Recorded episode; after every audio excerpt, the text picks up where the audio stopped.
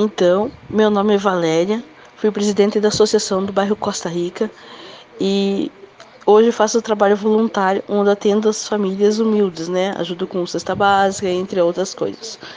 E esse ano será nosso quarto Natal que a gente vai fazer para a comunidade, para as crianças, né? É, fa faremos o Natal dia 16 de dezembro aqui no Costa Rica, na minha casa, onde a gente atende mais de 600 crianças carentes. Então peço a vocês, né, que possam nos estar ajudando e com doações de doce, brinquedos. Os brinquedos podem ser usados. Qualquer ajuda é bem-vinda.